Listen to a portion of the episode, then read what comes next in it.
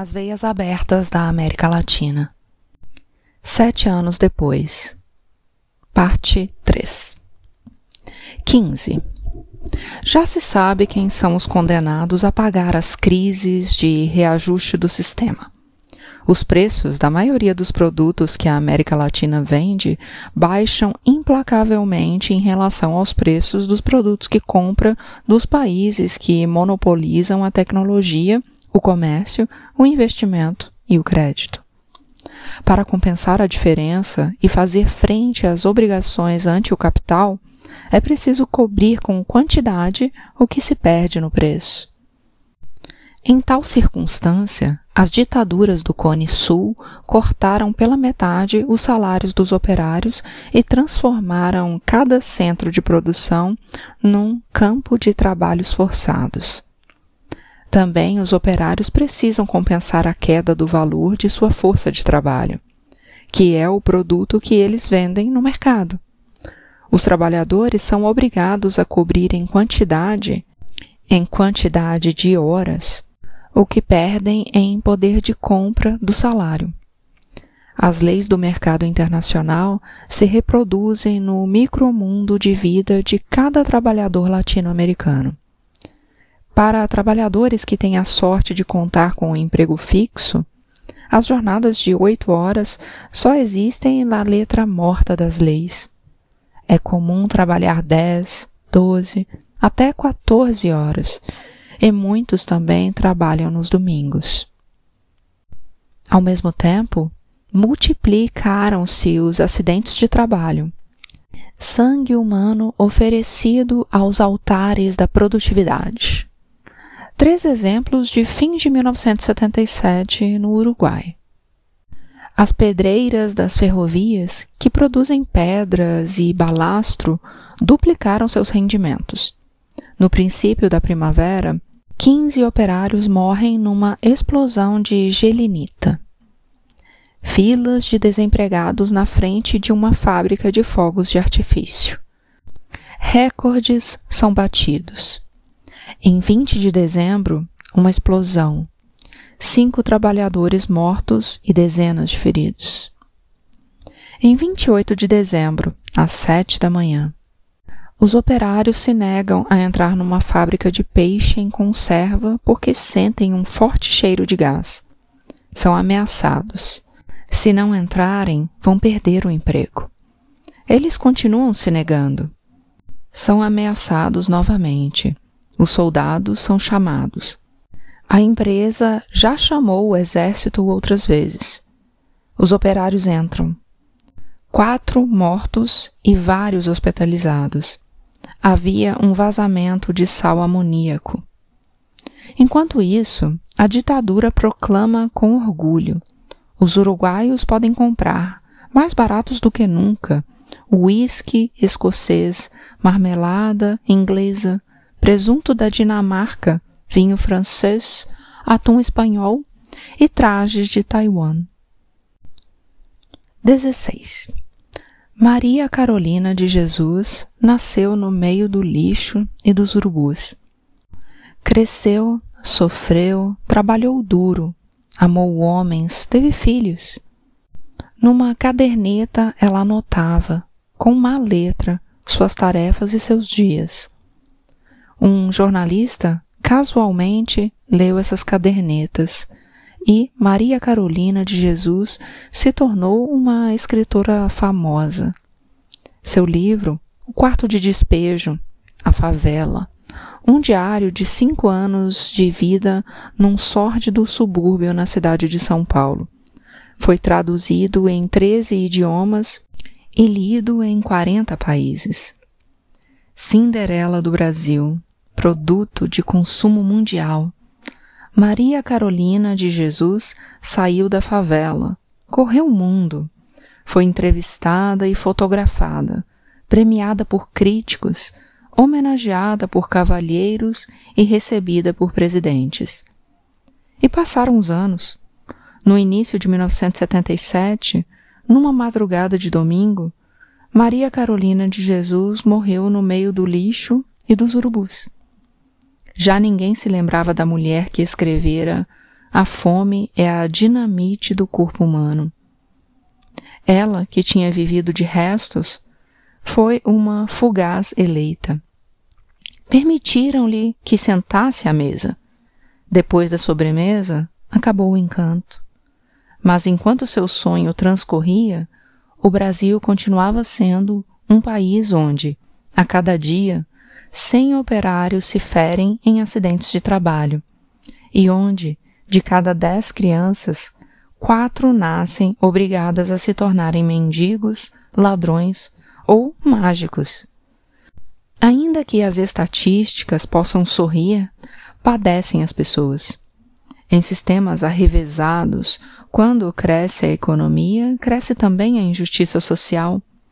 No período mais exitoso do milagre brasileiro, aumentou a taxa de mortalidade infantil nos subúrbios da cidade mais rica do país. No Equador, a súbita prosperidade do petróleo trouxe a televisão em cores, em vez de escolas e hospitais. As cidades vão inchando até que explodem. Em 1950, a América Latina tinha seis cidades com mais de um milhão de habitantes. Em 1980, terá 25. As populosas legiões de trabalhadores que o campo expulsa compartilham, às margens dos grandes centros urbanos, da mesma sorte que o sistema reserva aos jovens cidadãos que estão sobrando. Aperfeiçoam-se a manha latino-americana as formas de sobrevivência do virador. O sistema produtivo veio mostrando uma visível insuficiência para gerar emprego produtivo que absorva a crescente força de trabalho da região, em especial os grandes contingentes de mão de obra urbana. Não faz muito um estudo da Organização Internacional do Trabalho assinalava que na América Latina há mais de 110 milhões de pessoas em condições de grave pobreza, das quais 70 milhões podem ser consideradas indigentes. Que percentual da população come menos do que o necessário? Na linguagem dos técnicos, ganham menos do que o custo da alimentação mínima equilibrada. 42% da população do Brasil, 43% dos colombianos, 49% dos hondurenhos, 31% dos mexicanos, 45% dos peruanos, 29% dos chilenos e 35% dos equatorianos. Como afogar a explosão de rebeliões das grandes maiorias condenadas?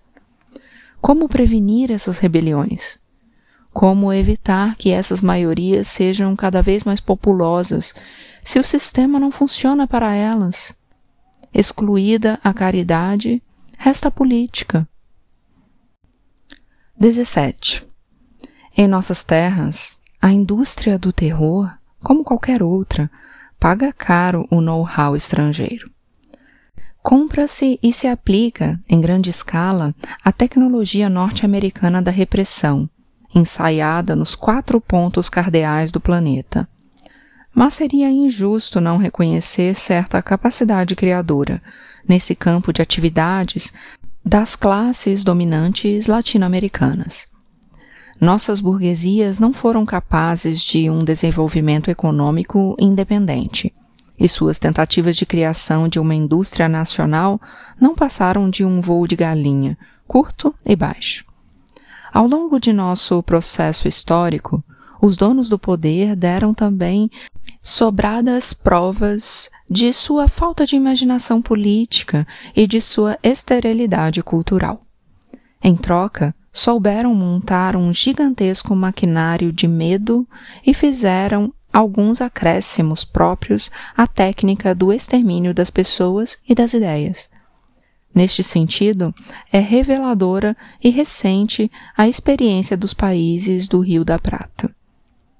A tarefa de desinfecção nos custará muito tempo, advertiram logo na chegada os militares argentinos as Forças Armadas foram sucessivamente convocadas pelas classes dominantes do Uruguai, e da Argentina para esmagar as forças da mudança, arrancar suas raízes, perpetuar a ordem interna de privilégios e gerar condições econômicas e políticas sedutoras para o capital estrangeiro.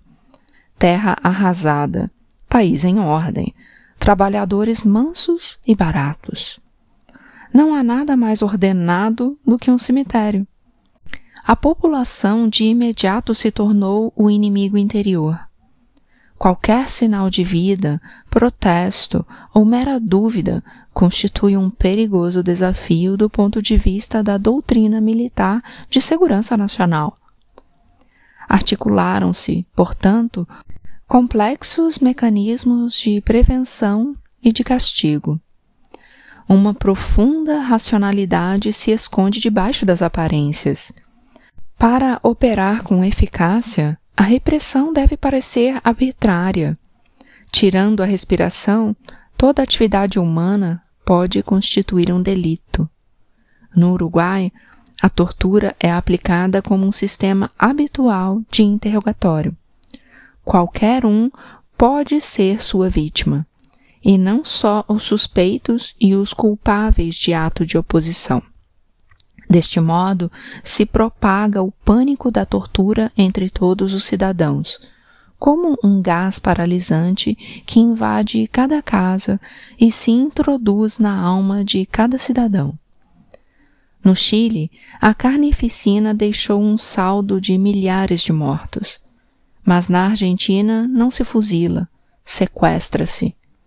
As vítimas desaparecem, os invisíveis exércitos da noite realizam a tarefa. Não há cadáveres, não há responsáveis. Assim, a matança, sempre oficiosa, nunca oficial, se efetiva com maior impunidade e assim se irradia com maior potência a angústia coletiva. Ninguém presta contas, ninguém dá explicações. Cada crime é uma dolorosa incerteza para as pessoas próximas da vítima e também uma advertência para todos os demais. O terrorismo de Estado pretende paralisar a população pelo medo. No Uruguai, para obter trabalho ou conservá-lo, é preciso contar com a chancela dos militares. Num país em que é tão difícil conseguir emprego, fora dos quartéis e delegacias, esta obrigação não serve apenas para estimular o êxodo de boa parte dos 300 mil cidadãos fichados como esquerdistas. Também é útil para ameaçar os restantes. Os jornais de Montevidéu costumam publicar arrependimentos públicos e declarações de cidadãos que, prevenindo-se, batem no peito, Nunca fui, não sou e nunca serei. Na Argentina, já não é necessário proibir livros por decreto. O novo Código Penal castiga, como sempre, o autor e o editor de um livro considerado subversivo. Mas agora também castiga o impressor, para que ninguém se atreva a imprimir um texto simplesmente duvidoso, e também o distribuidor e o livreiro, para que ninguém se atreva a vendê-lo. E como se ainda fosse pouco, castiga o leitor, para que ninguém se atreva a lê-lo e muito menos guardá-lo. O consumidor de um livro recebe assim o mesmo tratamento que as leis reservam para o consumidor de drogas. No projeto de uma sociedade de surdos mudos, cada cidadão deve se transformar em sua própria Torquemada. No Uruguai, não denunciar o outro é delito. Ao ingressar na universidade, os estudantes juram por escrito que denunciarão todo aquele que, no âmbito universitário, tenha qualquer atividade alheia às funções do estudo. O estudante torna-se corresponsável por qualquer episódio que ocorra em sua presença. No projeto de uma sociedade de sonâmbulos, cada cidadão deve ser a polícia de si mesmo e dos demais. O sistema, com toda razão, desconfia. São cem mil os policiais e os soldados no Uruguai, e também são cem mil os informantes. Os espiões trabalham nas ruas, nos cafés, nos ônibus, nas fábricas, nos ginásios, nos escritórios e na universidade. Quem se queixa em voz alta porque está tão cara e tão dura a vida, vai preso. Cometeu um atentado contra a força moral das Forças Armadas, que é punido com prisão de três a seis anos. 18. No referendo de janeiro de 1978, o voto sim para a ditadura de Pinochet era dado como uma cruz sob a bandeira do Chile. O voto não era marcado debaixo de um retângulo preto. O sistema quer confundir-se com o país. O sistema é o país, diz a propaganda oficial que dia e noite bombardeia os cidadãos. O inimigo do sistema é um traidor da pátria. A capacidade de indignação contra a injustiça e a vontade de mudar constituem provas da deserção. Em muitos países da América Latina, quem não está desterrado além das fronteiras vive o exílio em sua própria terra.